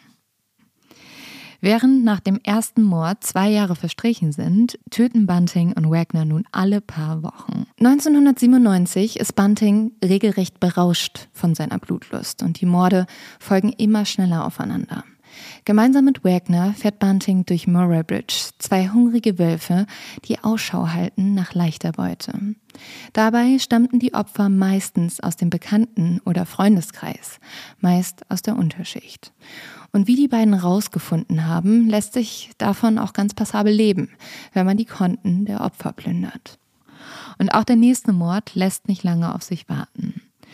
Doch nun wird sich alles verändern. Die Geschichte des nächsten Opfers kennst du bereits. Es ist Gavin, Jamies Freund. Ja, der am Anfang in der Garage Jamie gezeigt wurde. Genau. Und erinnerst du dich noch daran, dass Bunting zu Jamie sagte, dass die Leichen in Fässern sehr gut verrotten würden? Mm, und dass er dann auch Jamie sich gedacht hat, oh Gott, also sind es auch noch mehrere.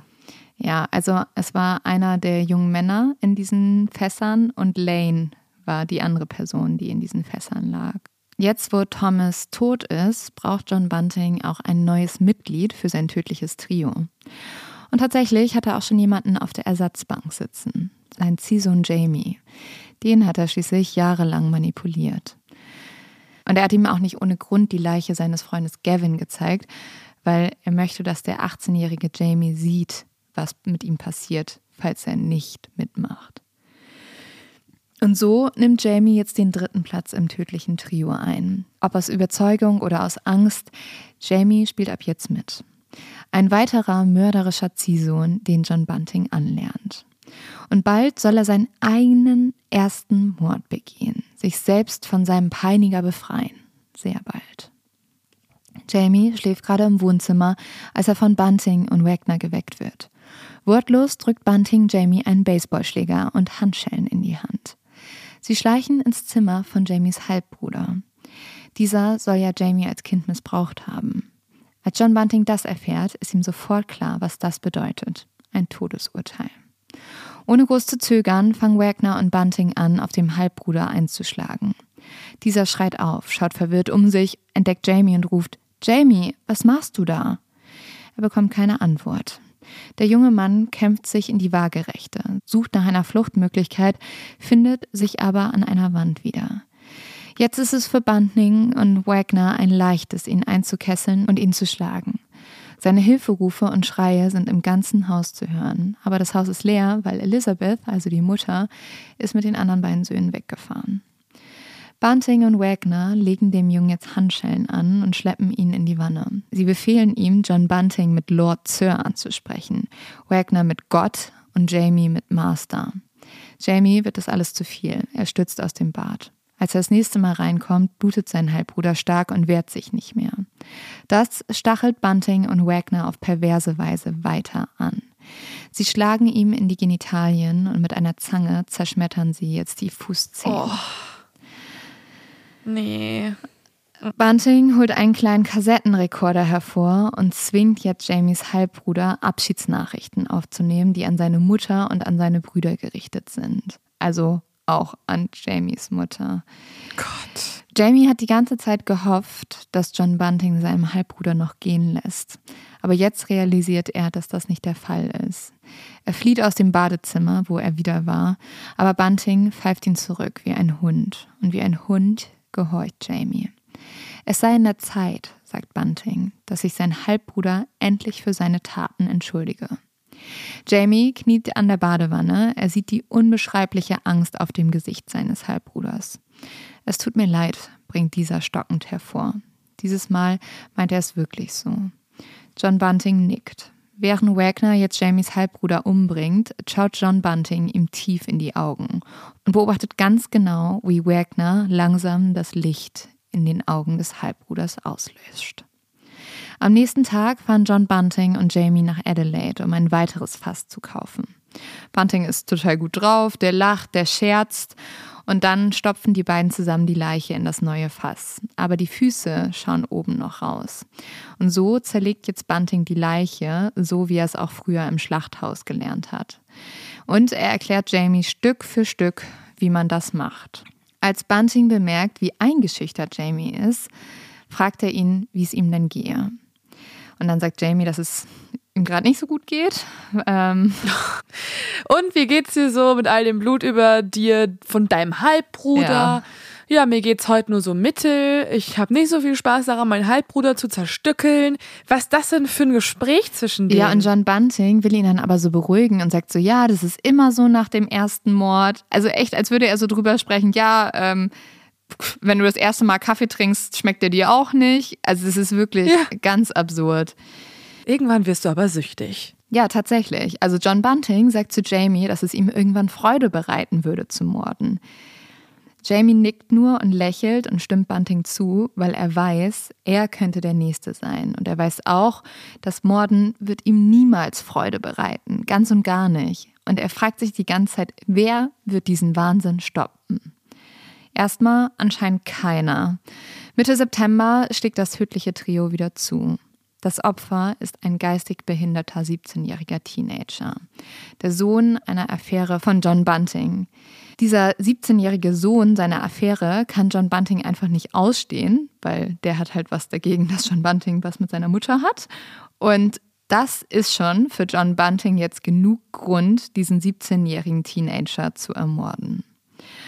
Und wieder folgt das altbekannte System. Das Versprechen, dass er nach Hause könne, sobald er ein paar Fragen beantwortet habe, Herausgeben von Bankkarten, PIN, Tonbandaufnahme, das Ausbreiten von schwarzen Plastikplanen auf dem Boden, die Musik der Rockband zum Übertönen der Schreie, das Foltern, dann das Behaupten eines Umzugs. Und diese Folterungen bei diesem 17-jährigen Jungen sind wirklich besonders grausam. Die verabreichen ihm Elektroschocks, sie verbrennen ihm die Nase und die Ohren mit Zigaretten und ähm, mit so einem Feuerzeug brennen sie ihm auch so ein Smiley auf die Stirn und sie stecken ihm eine Wunderkerze in die Harnröhre. Also es ist wirklich absolut grauenhaft.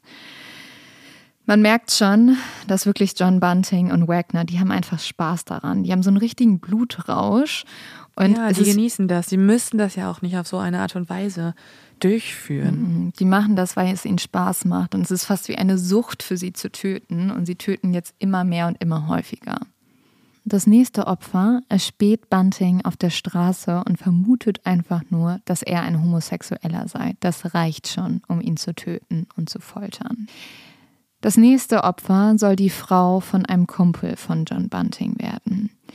Denn John Bunting denkt, dass diese Frau über seine Machenschaften Bescheid weiß. Außerdem mochte er sie noch nie. Ah ja, okay. Also jetzt reicht es einfach nur aus, dass John Bunting eine Frau nicht mag, um sie umzubringen. Bald macht ihm irgendwer ein Sandwich, das nur eine Scheibe Schinken drauf hat und nicht zwei, wie er es wollte. Und die Mayonnaise ist die falsche Marke und schwupps, Todesurteil. Ja, also man merkt ja schon, dass er einfach Spaß am Morden hat mittlerweile. Mhm.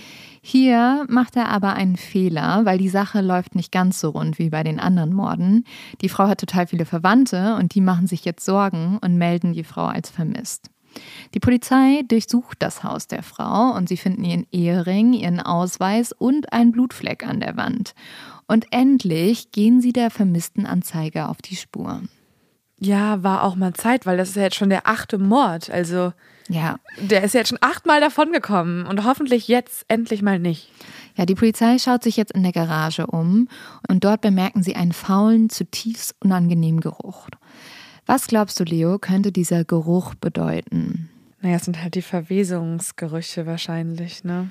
Ja, aber die Fässer, die standen ja eigentlich bei Elizabeth und Jamie, also wo diese Leute drin verwest sind.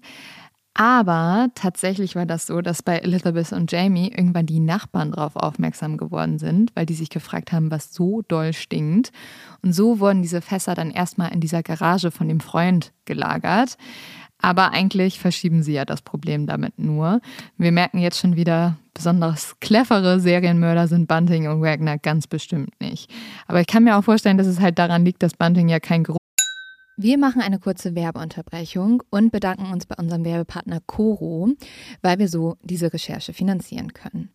Und Coro bin ich auch sehr dankbar, weil äh, Coro begleitet uns oft auf unseren Recherchereisen. Wir sind da ja immer in ganz Deutschland unterwegs und ich finde, da braucht man immer so ein paar Snacks, damit man nicht ein bisschen ja, schlechte Laune auf der Autofahrt kriegt. Und ich liebe da die Linsenchips. Ich bin ja nicht so ich bin nicht so der süße Mensch wie Leo. Leo isst da immer diese ganzen Energy Balls und so. Ich liebe, liebe, liebe wirklich diese Linsenchips. Und ich habe jetzt auch gesehen, es gibt so gesalzene Edamame und so. Das finde ich auch richtig gut. Und bei Koro gibt es ja sowieso eigentlich alles. Also mein Kaffee kommt daher, mein Apfelsaft.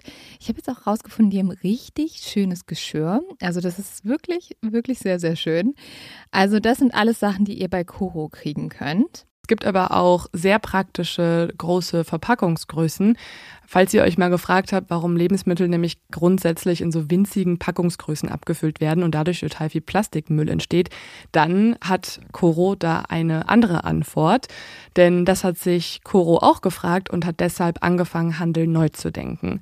Bei Coro gibt's nämlich wirklich leckere und haltbare Lebensmittel in effizienten Großverpackungen und dadurch entsteht insgesamt weniger Verpackungsmüll. Und falls ihr es auch mal austesten wollt, dann seid ihr bei Coro richtig. Es gibt dort nämlich über 1200 Produkte, ein Mix aus konventionellen als auch biologischen Produkten. Und ihr könnt unseren Code einsetzen. Damit spart ihr 5% auf das gesamte Coro-Sortiment. Und der Code ist Mord auf X. Einfach alles zusammengeschrieben und groß. Mord auf X, das einfach unter www.corodrogerie.de einlösen bis zum 31. Dezember 2024 und dann 5% auf alles sparen. Natürlich nochmal alle Infos in der Folgenbeschreibung. Auch Sinn hat und deswegen vielleicht irgendwie denkt so, hm, merkt ja niemand, also ich rieche nichts, so schlimm mag es ja nicht sein. Aber tatsächlich sind jetzt, wo die Polizei das Haus durchsucht, die Fässer schon weggebracht worden von Bunting und Wagner. Mitten in der Nacht haben sie die fünf Fässer abgeholt, in einen Truck geladen und sind mit diesem auf ein Grundstück eines anderen Freundes von John Bunting gefahren. Es ist sehr draußen auf dem Land, außerhalb von Adelaide und da gibt es viel frische Luft. Aber nur wenige Tage später werden schon Fremde auf diesen Truck aufmerksam, weil es so doll stinkt. Und die sagen dann Bescheid und dann erzählt aber John Bunting einfach, dass der ganze Truck voller Känguru-Kadaver sei und äh, die bräuchte er ähm, für die Tierfutterproduktion. Und er sagt, es ist halt so, dass das einfach mega stinkt und die Leute glauben ihm. Mhm, ja, just Australian things. Da hat man auch mal einen Truck voller Känguru-Kadaver. Irgendwann merkt dann aber John Bunting, dass es wirklich schwierig wird, dass es sehr doll stinkt und dass auch seine Freunde jetzt sagen, okay, bitte bring mal diesen Truck weg. Und so fährt John Bunting den Truck jetzt nach Snowtown. Snowtown scheint für ihn der perfekte Ort für die Lagerung der stinkenden Fässer zu sein. Kaum ein Mensch wohnt hier noch, es ziehen mehr Einwohner weg als her. Und als er jetzt die Kleinstadt durchquert, sieht er sie, die verlassene Bank von Snowtown. Als er sie näher betrachtet, stellt er fest, dass es dort einen Tresorraum gibt, groß und vor allem abschließbar. Und so kontaktiert jetzt John Bunting den Besitzer und handelt schon wenig später einen Mietvertrag aus. Aber das vermeintlich perfekte Versteck wird ihm schon bald zum Verhängnis werden. Monatelang erfährt Jamie jetzt gar nicht, was in dieser Bank von Snowtown passiert und dass dort alle Leichen sind weil Bunting und Wagner haben ihn jetzt etwas in Ruhe gelassen. Die haben wahrscheinlich gemerkt, dass Jamie jetzt nicht besonders viel Spaß am Töten hat und ähm, haben halt gedacht, sie lassen ihn erstmal. Aber dann stehen sie eines Tages wieder vor ihm und wollen was von ihm. Jamie denkt nur, scheiße, jetzt bin ich dran. Heute Abend soll Jamie in die Bank von Snowtown kommen. Er fängt an zu zittern und er zittert auch den ganzen Weg über. Er bildet sich ein, dass Bunting und Wagner ganz genau wissen, was er gerade denkt. In der Bank öffnet John Bunting einige Fässer, kommentiert den Verwesungszustand, scherzt und lacht mit Wagner im stinkenden Tresorraum. Wie gelähmt steht Jamie da. Er wartet sprachlos darauf, dass sie ihm an den Kragen gehen. Bunting öffnet das Fass, in dem jetzt sein Stiefbruder liegt, und sagt, sie müssen die Körper klein säbeln, Zement reinfüllen und schließlich im Meer versenken. So schön diese Trophäensammlung auch sei, es sei an der Zeit, die Beweismittel zu vernichten. Denn der Gestank hätte sich unlängst durch die zentimeterdicken Wände des Tresors geschlichen und die gesamte Bank verpestet. Auch die Lufterfrischer, die Bunting und Wagner überall aufgehangen haben, bringen nichts mehr. Sie machen den Geruch nur noch schlimmer. Jamie sieht jetzt zu, wie Bunting und Wagner die Beine seines Halbbruders abhacken, wie Wagner die Muskeln abschneidet und die übrig bleibenden Knochen in ein anderes Fass schmeißt. Jamie muss raus. Er kann nicht mehr. Er zündet sich vor der Bank eine Zigarette an, dann noch eine und noch eine. Nach getaner Arbeit gehen die drei über die Gleise auf die andere Seite der Stadt, wo das Haus von Buntings Freunden steht. Die drei stinken, als wären sie gerade der Unterwelt entstiegen. Sind sie auch auf gewisse Art und Weise. Ja, sind sie. Und die Freunde von Bunting denken sich aber nichts dabei, weil sie glauben, so ist das eben, wenn man mit Känguru-Kadavern arbeitet. Oh.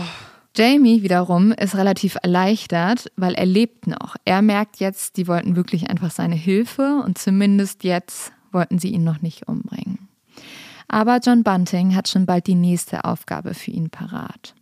Nachdem sie einige Monate lang die Füße stillgehalten haben, wird Bunting unruhig. Es brodelt wieder in ihm. Die giftige Galle will raus. Er will wieder morden. Im Mai 1999 soll Jamie ein Opfer rekrutieren. einen anderen Stiefbruder. Der 24-Jährige lebt schon seit Jahren mit John Bunting und Jamie zusammen. Sein Vater war mal mit Jamies Mutter Elizabeth zusammen gewesen. Nach der Trennung blieb er bei Elizabeth, doch mit ihrem neuen Freund John Bunting kam er nie so richtig zurecht. Bunting hält ihn außerdem für einen Homosexuellen und das ist sein Todesurteil. Also der zweite Halbbruder jetzt. Ja.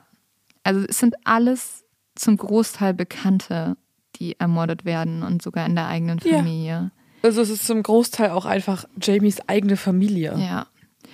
Jamie muss jetzt seinen Stiefbruder nach Snowtown locken. Er macht das, indem er ihm sagt, dass ähm, er ganz günstig was kaufen könnte. Und jetzt beginnt das alte grässliche Spiel von vorn. Nachdem Wagner und John Bunting dann den anderen Stiefbruder ermordet haben, schneidet Wagner ein Stück Fleisch aus der Leiche und die drei kehren dann zurück nach Adelaide und dort kochen und verspeisen dann Wagner und Bunting das Fleisch von der Leiche. Nein. Ja. Mm -mm, man, die, also alles an diesem Fall ist so, so, so krank. Ja, also das. Und es steigert sich. Ich denke die ganze Zeit, nee, es kann nicht noch mehr werden.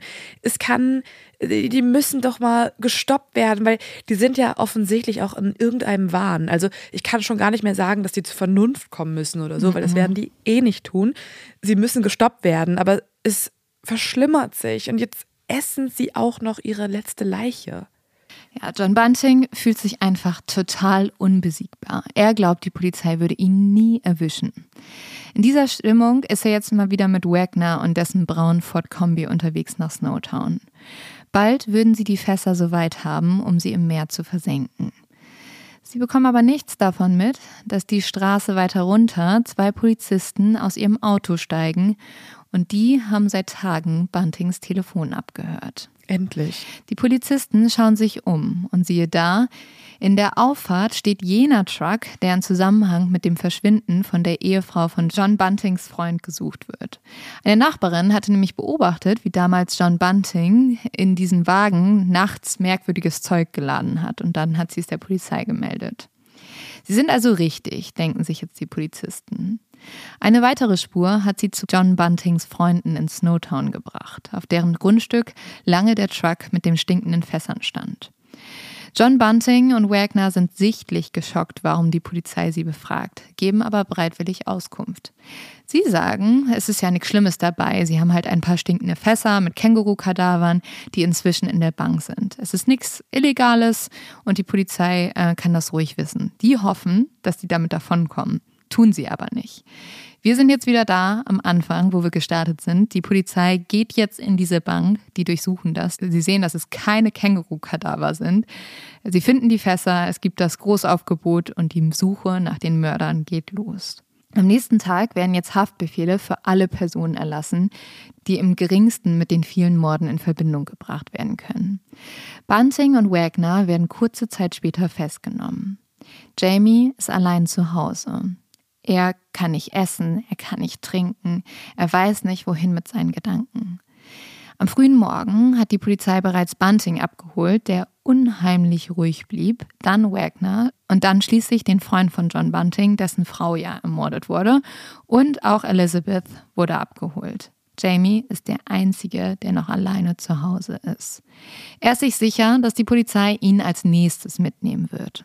In seiner Verzweiflung ruft er einen Freund an, der zunächst erstmal nicht glauben kann, was Jamie ihm da erzählt, dann aber rät, mit einem Anwalt zur Polizei zu gehen, sich zu stellen und im Gegenzug für Immunität eine umfassende Aussage zu machen. Weder Bunting noch Wagner geben auf dem Revier irgendwas von sich. Auch Elizabeth sagt, sie wisse von nichts. Aber am Nachmittag des 24. Mai betritt Jamie mit einem Anwalt das Revier in Adelaide.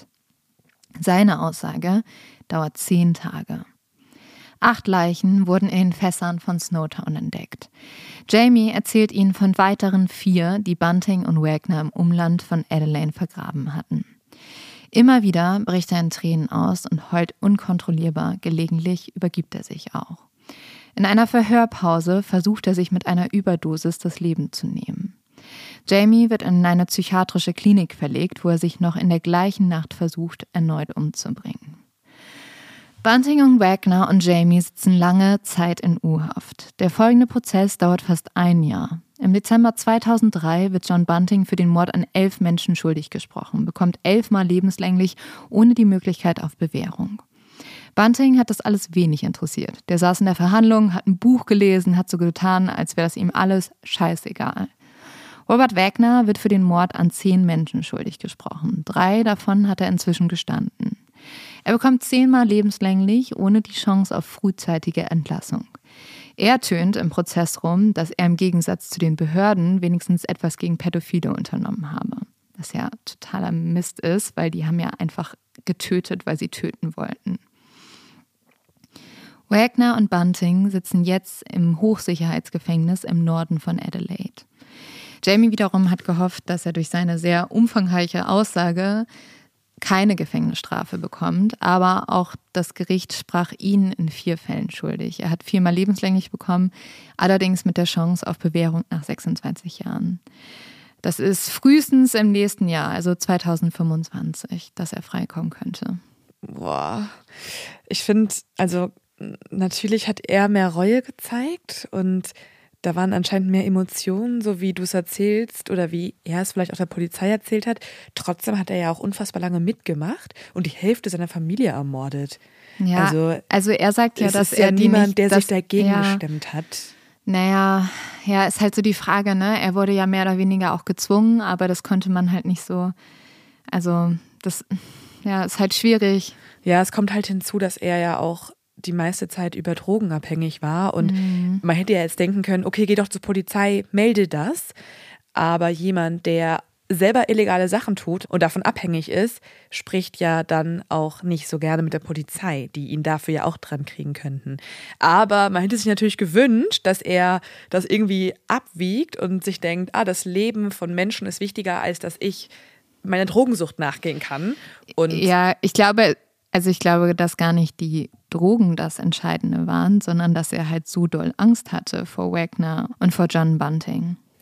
Aber wenn er zur Polizei gegangen wäre, hätte er die ja drangekriegt. Also es ist ja ziemlich offensichtlich. Der hätte ja, er wusste ja auch, wo die Leichen sind. Es ist ja nicht so, dass er es nicht hätte beweisen können. Er hätte ja nur einmal der Polizei, vielleicht ja sogar auch anonymerweise, einen Tipp geben müssen: Hey, schaut mal in der Garage nach. Mhm, ja.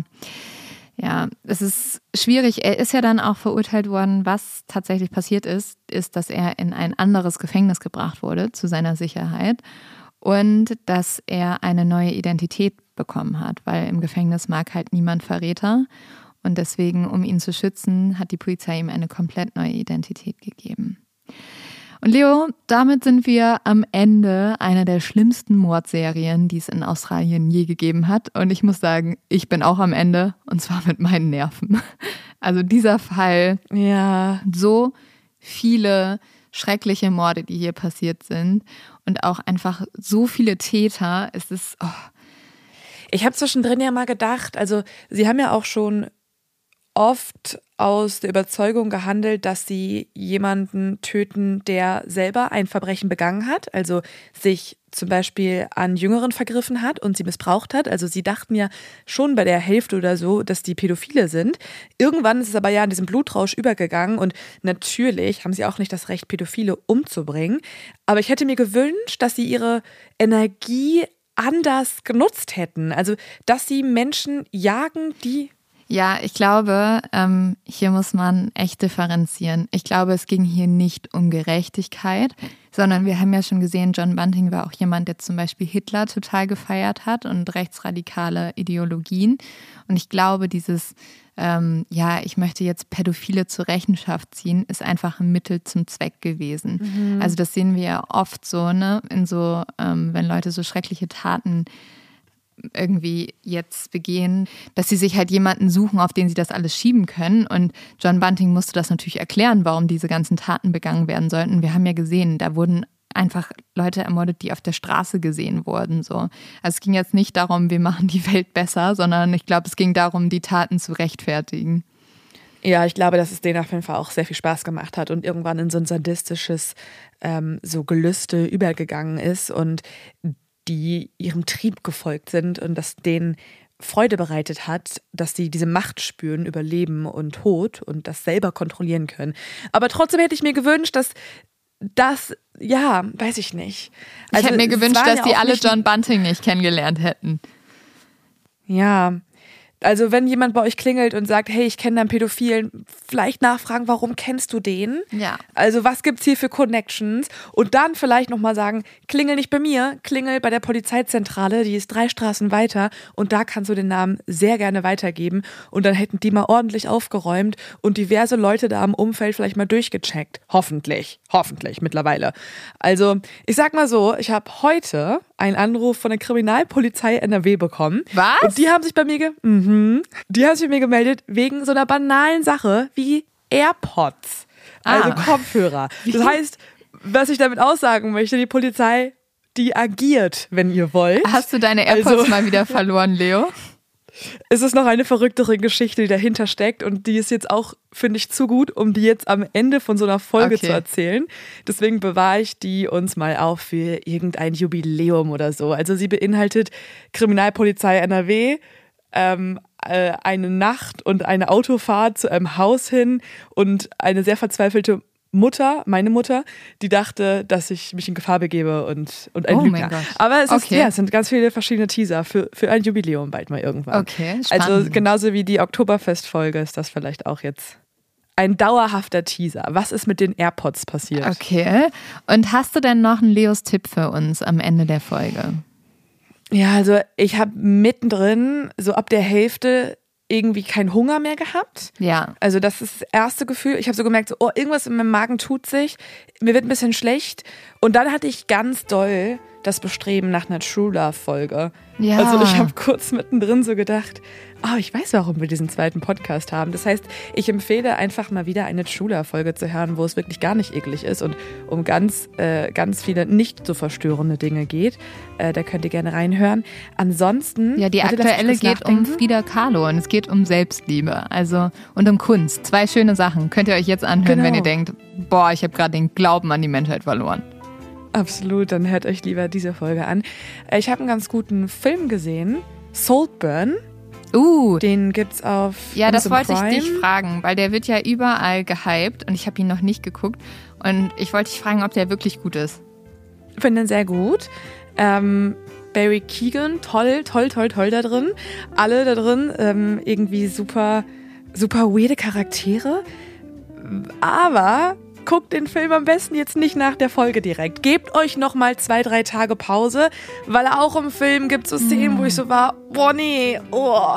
Es ist so ein, es ist eine Mischung aus einem Thriller und einer Komödie. Es ist mega lustig, mega absurd stellenweise, aber auch super ekelhaft stellenweise. Also gebt okay, euch da echt noch ein bisschen Pause, bevor ihr übergeht zu Saltburn. Ich fand den gut, aber auch definitiv sehr, sehr, sehr weird. Okay, so, äh, dieser Fall war, glaube ich, auch sehr weird und sehr ekelhaft.